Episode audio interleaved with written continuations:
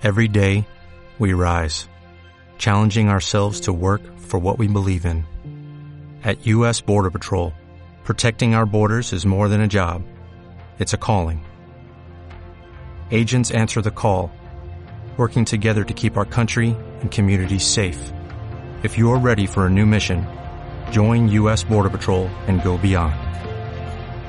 Learn more at cbp.gov/careers. Fue justo antes de que terminasen las vacaciones de Navidad en el instituto, más o menos el 10 o el 11 de enero. Niklas había venido a pasar el fin de semana conmigo y el viernes por la tarde, cuando acababa de llegar, me llamó Anki para proponerme un plan. Bueno, para proponernos un plan a los dos, cuando le dije que Niklas estaba de visita. Irnos de excursión con ella, con Mahmoud y con Magda, y con un grupo de quince refugiados, todos adolescentes, excepto Saúl el Sefardí y su nieto pequeño de nueve años. La excursión iba a ser en trineos tirados por perros. Anki y Magda tenían mucha experiencia con eso, y también venía un primo de Anki, el dueño de los perros, que tenía una empresa de turismo de aventuras. Saldríamos el sábado por la mañana y volveríamos el domingo por la tarde. El ayuntamiento de Jokmok tiene un presupuesto para que los chavales que viven en las casas de asilo de refugiados puedan hacer actividades divertidas de vez en cuando. Y esta era una de las actividades. Se supone que a todas las actividades tiene que ir parte del personal que trabaja en las casas de asilo, acompañando a los chavales. Pero en este caso el personal estaba desbordado, porque acababan de llegar a la casa cinco adolescentes sirios. Estaban en pleno proceso de adaptación con ellos. La excursión ya estaba planeada, y los chicos llevaban varias semanas hablando de eso. No la podían cancelar, pero tampoco podía irse el primo de Anki a la aventura con toda la chavalada. Hacían falta unos cuantos adultos, y entre ellos algunos con experiencia tratando con perros y haciendo travesías en el invierno de Sapmi.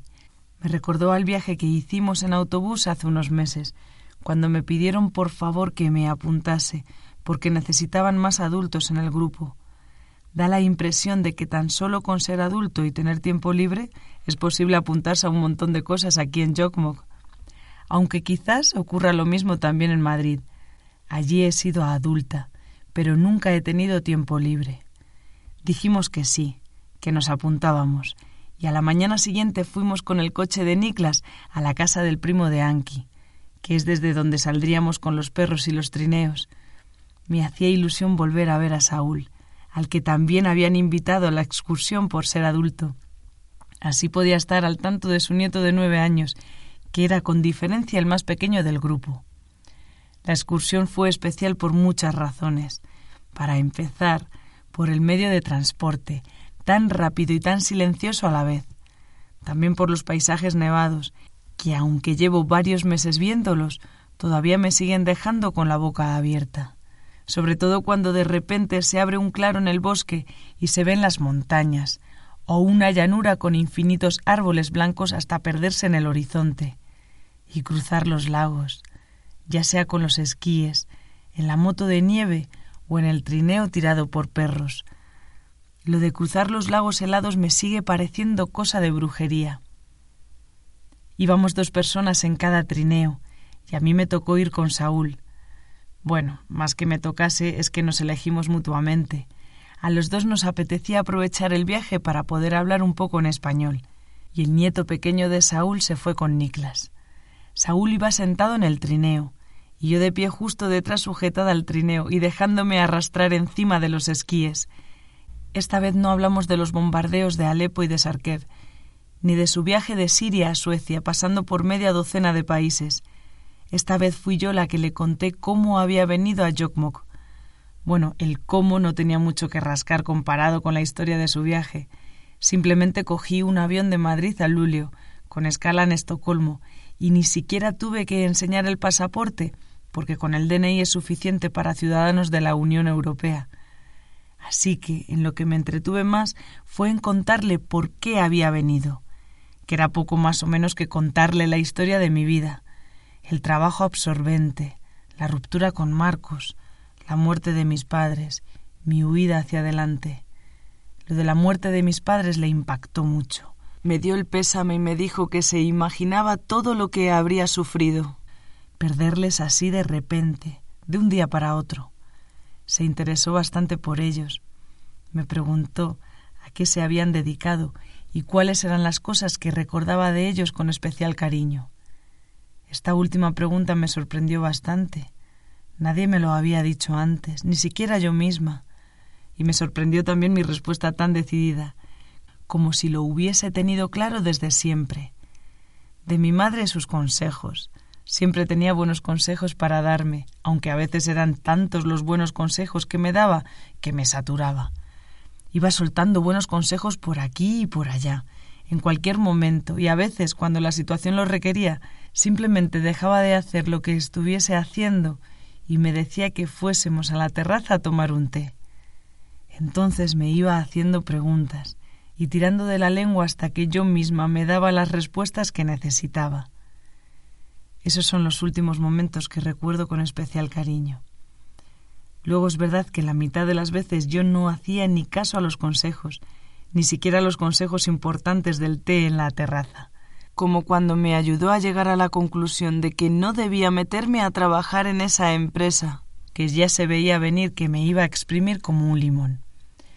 Brindamos con un té con hierbabuena por una vida tranquila, y a los dos días acepté la oferta. Pero nunca me lo reprochó. No era su estilo. Lo que hacía era reprogramar su máquina de dar consejos como se reprograma el GPS del coche al coger una calle equivocada. Entonces empezaba a darme consejos adecuados para la nueva situación. Sí, definitivamente esa es una de las cosas que con más cariño recuerdo de mi madre. Y de mi padre, de mi padre los poemas que recitaba en el momento más inesperado. ¿Quién me lo iba a decir si la mitad de las veces me ponía de los nervios cuando lo hacía, o me daba una vergüenza ajena que no sabía dónde meterme? Pues mira, ahora se me pone la piel de gallina al pensar en ello, y casi se me saltan las lágrimas. No eran poemas suyos. Cuando se ponía a recitar así de repente eran poemas de cualquier otro poeta, de esos que tenía en lo que a mí me parecía una base de datos infinita en el cerebro. ¿Cuántos poemas se sabía papá? ¿Cien? ¿Mil? ¿Diez mil? Está claro de quién he heredado yo esa memoria que tengo. Por ponerle un ejemplo a Saúl, mientras le iba contando esto, cerré los ojos un momento con cuidado de no perder el equilibrio en los esquíes, e intenté evocar un recuerdo de mi padre recitando uno de esos poemas espontáneos, poemas para ensanchar los días, así es como él los llamaba. Y lo conseguí. Evoqué un recuerdo de la semana de antes del examen de selectividad, de un sábado en el que me quedé dormida a media mañana en la tumbona de la terraza, porque me había pasado la noche entera estudiando, dormida entre las plantas y las flores, en esos días de junio, la terraza, más que una terraza, parecía un bosque. Mi padre vino a despertarme para decirme que la comida estaba lista, y lo siguiente que me dijo fue cuántas veces durmiendo en la floresta, reputándolo yo por desvarío, vi mi mal entre sueños desdichado. Soñaba que en el tiempo del estío llevaba, por pasar allí la siesta, a beber en el tajo mi ganado. Y Saúl, ni corto ni perezoso, diecisiete años después de que mi padre me hubiese soltado esos versos que en su día me pusieron de mal humor, continuó recitando el mismo poema por donde mi padre lo había dejado.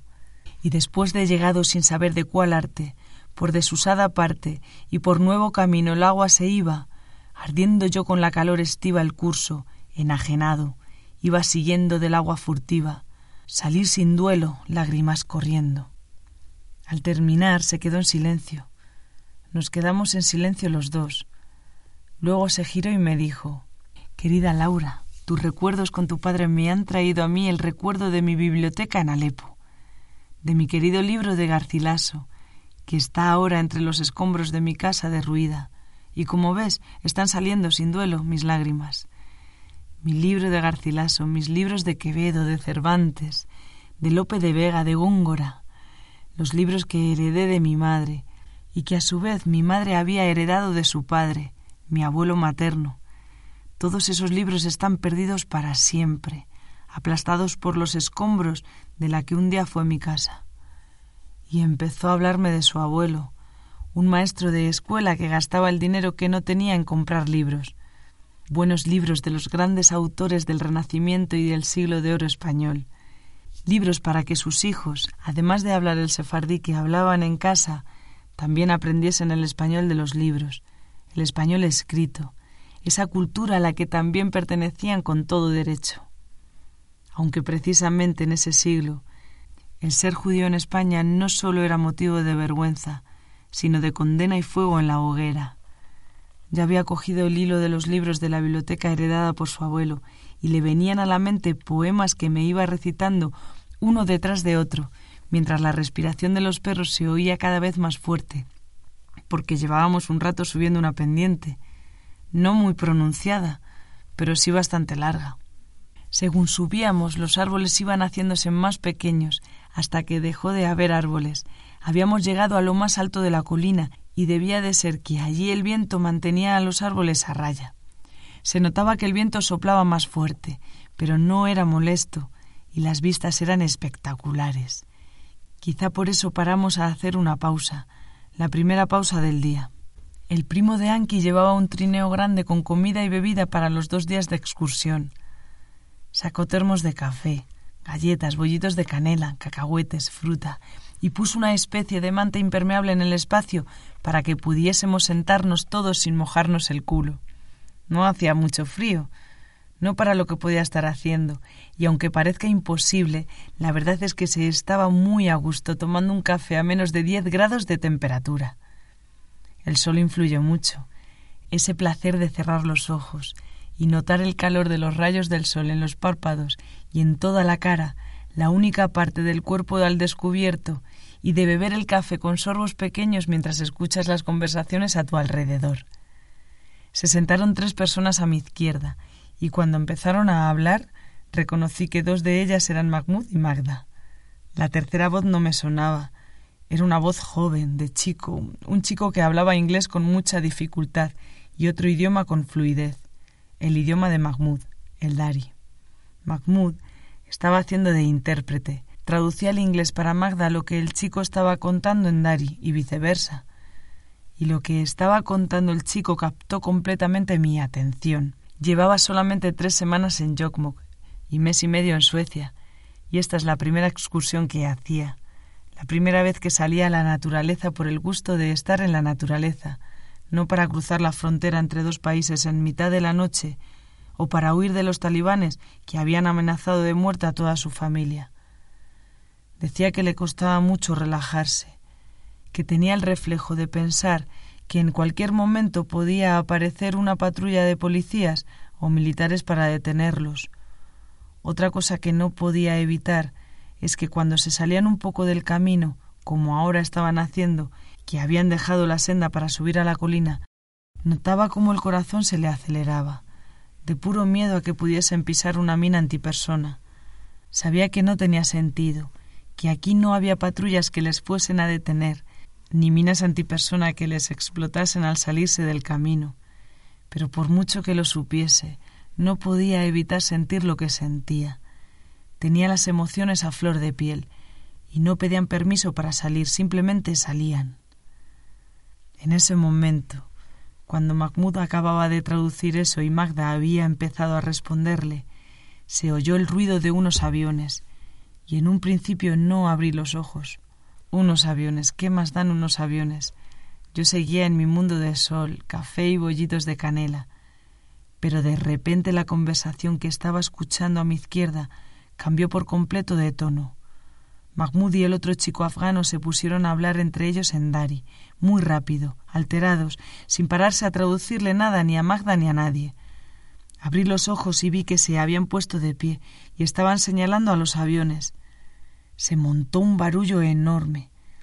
Los aviones pasaron de largo, pero habían convertido nuestra pausa del café en una locura de conversaciones en diferentes idiomas los afganos hablando en dari entre sí, los sirios y los palestinos en árabe, los suecos en sueco, y yo intentando que alguien me aclarase algo, porque no entendía nada de lo que estaba pasando, hasta que vi como Mahmoud se acercaba a decirle algo a Magda, y Magda les dijo algo en sueco a su madre y a Niklas. Entonces Niklas dio unas palmadas fuertes y pidió que le escuchasen todos. Iba a hablar en inglés y necesitaba traductores para los que no entendiesen el inglés. Yo me ofrecí a traducir al español para Saúl. Esos aviones que acababan de sobrevolar por encima de nosotros estaban entrenando en el área militar de Bitzel, Bitzel Test Range, la zona militar que está cerca de mi casa y a la que fui con Rebeca cuando la acompañé a hacer una entrevista de trabajo en el hotel de Elsvin. Con los trineos estábamos acercándonos a la zona militar y de hecho la cabaña en la que íbamos a dormir esa noche la cabaña grande que el primo de Anki tiene acondicionada para recibir a grupos de turistas estaba justo en el borde de la zona militar. En ese momento, cuando nos habíamos parado a hacer una pausa a lo alto de la colina, estaríamos a unos diez kilómetros de la zona militar. Pero según estaba contando Niklas, los aviones a veces se salen un poco de la zona. Ha habido quejas, pero siguen haciéndolo. No tiran bombas fuera de la zona permitida pero sí que sobrevuelan por lugares indebidos. Y sí, desgraciadamente era verdad lo que los chavales estaban comentando. Eso que les había puesto nerviosos a todos. Los aviones que acababan de sobrevolar por encima de ellos son un modelo de avión que ha participado y sigue participando en ataques aéreos tanto en Siria como en Afganistán. Intentó tranquilizar a los chavales. Les dijo que no iban a soltar ninguna bomba y que no había minas escondidas a los lados del camino, que podía continuar la excursión sin miedo. Y para reforzar lo que estaba diciendo, dio un montón de datos concretos sobre cuáles eran las operaciones militares que estaban en activo en esos momentos en Binzel, qué armas se están probando y cuáles eran las empresas armamentísticas y los ejércitos involucrados. Daba la impresión de saber muy bien de lo que estaba hablando, y por la manera de explicarlo y de asegurarnos que no había peligro, el caso es que consiguió tranquilizar a casi todos. De todas maneras se abrió el debate. ¿Volvernos o continuar con la excursión? El chico que había estado sentado a mi izquierda hablando con Mahmoud y Magda de sus miedos estaba bloqueado. Quería continuar con la excursión, pero el miedo le paralizaba. Mahmoud volvió a hacer de traductor, y esta vez fue Anki, la madre de Magda, la que habló con él. No sé qué es exactamente lo que le dijo, pero después de un rato hablando se dieron un abrazo, y el chico dijo que estaba listo para seguir. Los otros que estaban dudosos también se animaron y decidimos continuar. Yo pensé que aquello iba a estropear toda la excursión. Pero no se volvió a hablar del tema, al menos que yo me enterase, y por suerte no volvimos a ver aviones. Cuando reanudamos la marcha, justo después de la pausa de los aviones, Volvimos a nuestras parejas en los trineos, y Saúl y yo nos pasamos un buen rato callados. No sé en qué iba pensando él, quizá en aviones y bombardeos en Alepo, o quizá en su abuelo recitando versos de Góngora antes de emigrar a Argentina. No se lo pregunté. El caso es que yo, en lo que iba pensando es en Niklas. ¿Cómo era posible que Niklas supiese tantos detalles de los ejércitos militares de Bitzel? No podía quitarme de la cabeza la visita de Gunnar y la sospecha de que fuese un espía ruso, las octavillas con la foto de Putin. ¿Y si fuese un espía ruso? Pero si es un espía ruso y la cabaña era parte de su base de operaciones, ¿por qué me la había alquilado? Quizá para disimular. Y entonces, lo de que estuviésemos liados, ¿qué era? ¿Parte de un plan de espionaje? No tiene nada de pinta de espía. Pero ¿qué pinta tiene un espía? Además, un buen espía es el que no tiene pinta de espía, ¿no? A ver, no lo pensaba en serio. Al menos no tan en serio como Gunnar lo pensaba cuando se puso a rebuscar en las cajas. Pero lo mirase por donde lo mirase, había dos cosas que me daban mucha curiosidad y que quería preguntarle. La primera era sobre las dichosas octavillas con la foto de Putin. Pero ¿cómo le iba a decir que había visto las fotos sin involucrar a Gunnar? Y la segunda, lo que acababa de ver, el dominio que tenía sobre los aviones, las empresas militares y los diferentes ejércitos que hacían maniobras en Bitzel. ¿Por qué sabía todo eso? Cuando Gunnar le confesó que había sospechado de él y le contó lo de la incursión en la cabaña trastero, y cuando yo me sumé y le dije que también había entrado y había visto lo que había en las cajas y que me había parecido bastante chocante, a Niklas le dio un ataque de risa y de tos y se fue a la cocina a beber agua. Y yo detrás pinchándole, diciéndole que le habíamos pillado, que era un espía. Después de beber agua se fue al dormitorio un momento y vino al salón con su ordenador. Quería enseñarnos unas cosas, los diseños de las octavillas con la foto de Putin a pecho descubierto que habíamos visto en la cabaña, otros diseños de otras octavillas y una página web desde la que se podían descargar las diferentes octavillas, y otro montón de documentos, todo en ruso, por supuesto. Abrió uno de los documentos y fue directo a una página en la que aparecía un mapa de Bitzel, la zona de entrenamientos militares, y luego en el mismo documento fue a otras páginas en las que aparecían mapas con otras zonas de entrenamiento militar, en Suecia, en Finlandia, en Noruega, en los países bálticos y en Rusia, sobre todo en Rusia. La página web era la de su asociación, la asociación de la que me había hablado al poco tiempo de haber llegado yo a Yokmok, cuando vino por primera vez a coger material de la cabaña trastero. Y sí, recuerdo que me explicó a qué se dedicaba la asociación, pero también recuerdo que no me enteré de nada, pero nada de nada. Ese día yo estaba con fiebre y en algunos ratos de conversación desconecté completamente. Me enteré muy bien de todo lo que me contó de su abuela y de las visitas que recibía en la cocina mientras Niklas estaba allí dibujando o haciendo los deberes en un rincón de la mesa.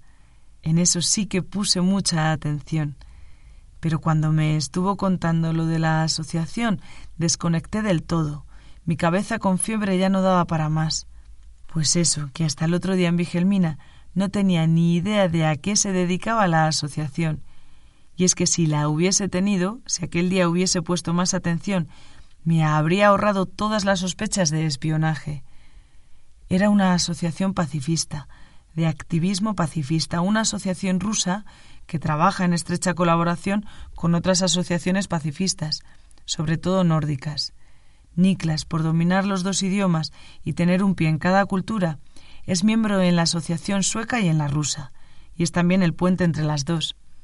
El material que tiene escondido en la cabaña trastero y también el que hay en la otra cabaña que está a unos 300 metros de casa es de la asociación rusa, la libertad de expresión en Rusia es, digamos, bastante más limitada que en Suecia, así que el almacén principal de material lo tiene Niklas en sus trasteros, y el servidor de la web de la Asociación Rusa también está ubicado en Suecia. El propósito principal de la asociación es organizar y sacar a la luz información que ya está disponible en otros archivos y páginas web, pero que adquiere mucha más relevancia al reunirla y presentarla en documentos estructurados, por ejemplo, el documento que nos enseñó en el que se muestra la actividad militar de todos los campos de entrenamiento de la zona ártica, al menos la actividad militar de la que es posible encontrar información fácilmente. Niklas en concreto se encargó de preparar el capítulo sobre Bitzel. Por eso controlaba tanto del tema el día de la excursión con los refugiados, y las octavillas, las de la foto de Putin sin camiseta y las otras que nos enseñó en el ordenador, son para dar a conocer la asociación y las van repartiendo en diferentes eventos de activistas en Rusia. Están probando diferentes diseños de octavillas, porque quieren tener lista la mejor octavilla posible para el verano de 2018, que es cuando se celebra el Mundial de Fútbol en Rusia. Para ese verano también han empezado a coordinar una acción con asociaciones pacifistas del mundo entero. Todavía no saben qué van a hacer, pero algo van a hacer, algo pacífico, faltaría más, pero a poder ser algo que se vea en directo en las televisiones de todo el mundo. El mensaje que quieren enviar es claro y contundente. Si dejamos de fabricar armas, entonces los conflictos que haya entre países, pueblos, tribus, religiones o lo que sea serán mucho menos destructivos de lo que lo son ahora mismo. Es verdad que ya hay muchas armas en circulación, pero también es verdad que se pueden ir destruyendo con un poco de coordinación. Y no son tantos países los que se tienen que poner de acuerdo. El 73% de las armas que se venden en el mundo se producen en tan solo cinco países. Estados Unidos, Rusia, China, Alemania y Francia. Y luego hay países con menos habitantes que proporcionalmente también exportan muchísimas armas. Por ejemplo, Suecia, que está la cuarta en la lista de países exportadores per cápita, detrás de Israel, Suiza y Rusia. O España. Eso lo dijo mirándome a mí, que está la número 10. Las listas con países exportadores de armas nos las enseñó también en la página web de la asociación, aunque era él quien tenía que leer para nosotros, porque la información estaba toda en ruso. Llevábamos ya varias horas de charla, y habíamos entrado en un bucle de café, whisky helado, y vuelta al café del que era difícil salir. Seguimos un rato más con el tema de las armas, y le estuvimos contando a Rebeca, a Eva y a Gunnar el incidente de los aviones el día de la excursión con los refugiados, y cuanto más lo pensábamos, más brutal nos parecía que después de huir de la guerra y de haber recorrido seis o siete mil kilómetros, llegues por fin a un lugar supuestamente pacífico y tranquilo y te encuentres con que es precisamente en ese lugar donde se prueban y se perfeccionan los aviones que han bombardeado tu casa. Es ya el colmo de los colmos, un círculo perverso.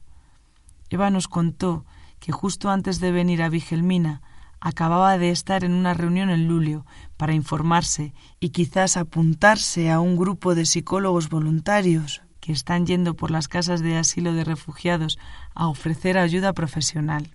Los solicitantes de asilo tienen derecho a recibir ayuda profesional en el sistema de salud sueco, pero muchos no lo saben o no se atreven a dar ese paso. El grupo de psicólogos voluntarios yendo a las casas de asilo y ofreciendo ayuda allí mismo, consigue por un lado tratar directamente los casos más sencillos y por otro identificar los casos más graves y complicados para que puedan ser tratados por el sistema de salud. Gunnar, que después de habernos contado su historia estaba radiante y relajado, nos dijo que no habría estado mal haber recibido ayuda psicológica cuando tenía seis años, en lugar de casi ochenta, pero que más vale tarde que nunca. Cuando dijo eso, yo pensé en mi San Antonio, que tuvo que esperar a los noventa y cinco, y ni siquiera entonces recibió ayuda psicológica propiamente dicha, porque en el siglo III no existía, pero al menos se encontró con los hombres y mujeres del valle, y aquello le sirvió para entenderse con sus demonios, que al fin y al cabo es de lo que se trata. Estuve a punto de comentarlo, lo de los noventa y cinco años de San Antonio, pero aunque los cuatro que estaban allí me habían oído hablar de mis sueños con San Antonio, tampoco sabían tantos detalles. Bueno, Eva sí que está al tanto de todos los detalles, pero el caso es que me dio pereza ponerme a explicarlo todo. Hay momentos y momentos, y en ese momento tenía más ganas de escuchar que de hablar, de escuchar y de trastear con la chimenea. Y es que desde que habíamos llegado a la casa de Vigelmina me había autodesignado encargada de la chimenea. Eva siguió hablándonos un rato sobre el grupo de psicólogos voluntarios. No sabía qué hacer.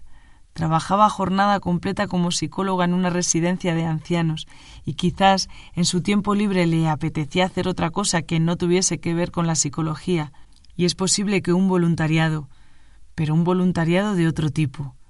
Claro que por otro lado lo veía tan necesario, y ya que estaba formada para ello, sí, iba a probar un tiempo, por probar no perdía nada. Eva, creo que todavía no soy consciente de lo importante que ha sido, que está siendo, que Eva se haya cruzado en mi camino, lo mucho que me está ayudando a entender lo que ocurre con mi memoria. En los días en Vigelmina también tuvimos tiempo para una conversación larga sobre ese tema. Pero lo que le agradezco un montón es el fin de semana que se pasó conmigo aquí en la cabaña investigándome, como ella dice. Fue justo el fin de siguiente a la visita de Niklas y la excursión con los refugiados y los aviones de guerra. La idea de venirse a pasar el fin de conmigo se le ocurrió cuando Rebeca le dijo que quería venir unos días a Jokmok con Gunnar, por estar con él y ver qué tal le había sentado la primera visita al psiquiatra. Eva llevaba unas semanas que apenas pensaba en otra cosa que no fuese mi caso, desde que en Navidades por fin le había hablado de mis recuerdos vividos y de mis sueños tan detallados. Había buscado libros y revistas que tenía en casa, en el caos de cajas que todavía no había puesto en orden desde que se había mudado a casa de Rebeca, y también en la biblioteca de la universidad. Ya había terminado la carrera, pero todavía tenía su carnet de estudiante que le daba acceso a la biblioteca y a las bases de datos de las universidades y revistas de investigación de medio mundo. Había encontrado mucha información, pero cuanto más leía, más cosas encontraba y más le quedaba por leer. Un martes a las ocho y media de la mañana me llamó Rebeca para charlar un rato y para echarme la bronca entre risas por haberle sorbido el seso a su novia. Había salido de casa a las tres de la tarde del día anterior camino de la biblioteca. Y mira las horas que eran, y todavía no había vuelto a casa. Primero el mensaje de no me esperes a cenar, luego el mensaje de no me esperes para ir a la cama, y ya al recibir el de tampoco me esperes para desayunar, es cuando Rebeca se decidió a llamarme y cantarme las cuarenta. En realidad, bromas aparte, era todo lo contrario. Estaba muy contenta de que Eva le hubiese puesto tantas ganas al asunto y tenía curiosidad por ver si le encontraba alguna explicación a mi memoria superdotada. Estuvimos hablando un buen rato. Rebeca acababa de empezar con un trabajo en Lulio, de recepcionista en la Oficina de Información y Turismo, y a cinco minutos de casa. Después del año que se había pasado trabajando conduciendo autobuses todo el día de aquí para allá, eso le parecía un lujo. Le pagaban menos, pero merecía la pena. Llegaba a casa a las cinco de la tarde y todos los fines de semana los tenía libres. Y mientras tanto podía ir pensando en qué es lo que quería estudiar. Porque cada vez lo veía más claro. Quería estudiar algo en la universidad. Quizás hacerse profesora de sueco para extranjeros, que con todos los refugiados que iban llegando y los que estaban por venir, trabajo no le iba a faltar ayudando a Mahmoud a hacer los deberes se había dado cuenta de que no se le daba nada mal. El caso es que ya estábamos a punto de colgar, porque Rebeca se tenía que ir al trabajo cuando apareció Eva por la puerta. Se había pasado las últimas dieciséis horas leyendo sin parar y tomando notas y venía con la cabeza llena de preguntas. Rebeca le dijo que era yo la que estaba al teléfono y me la pasó.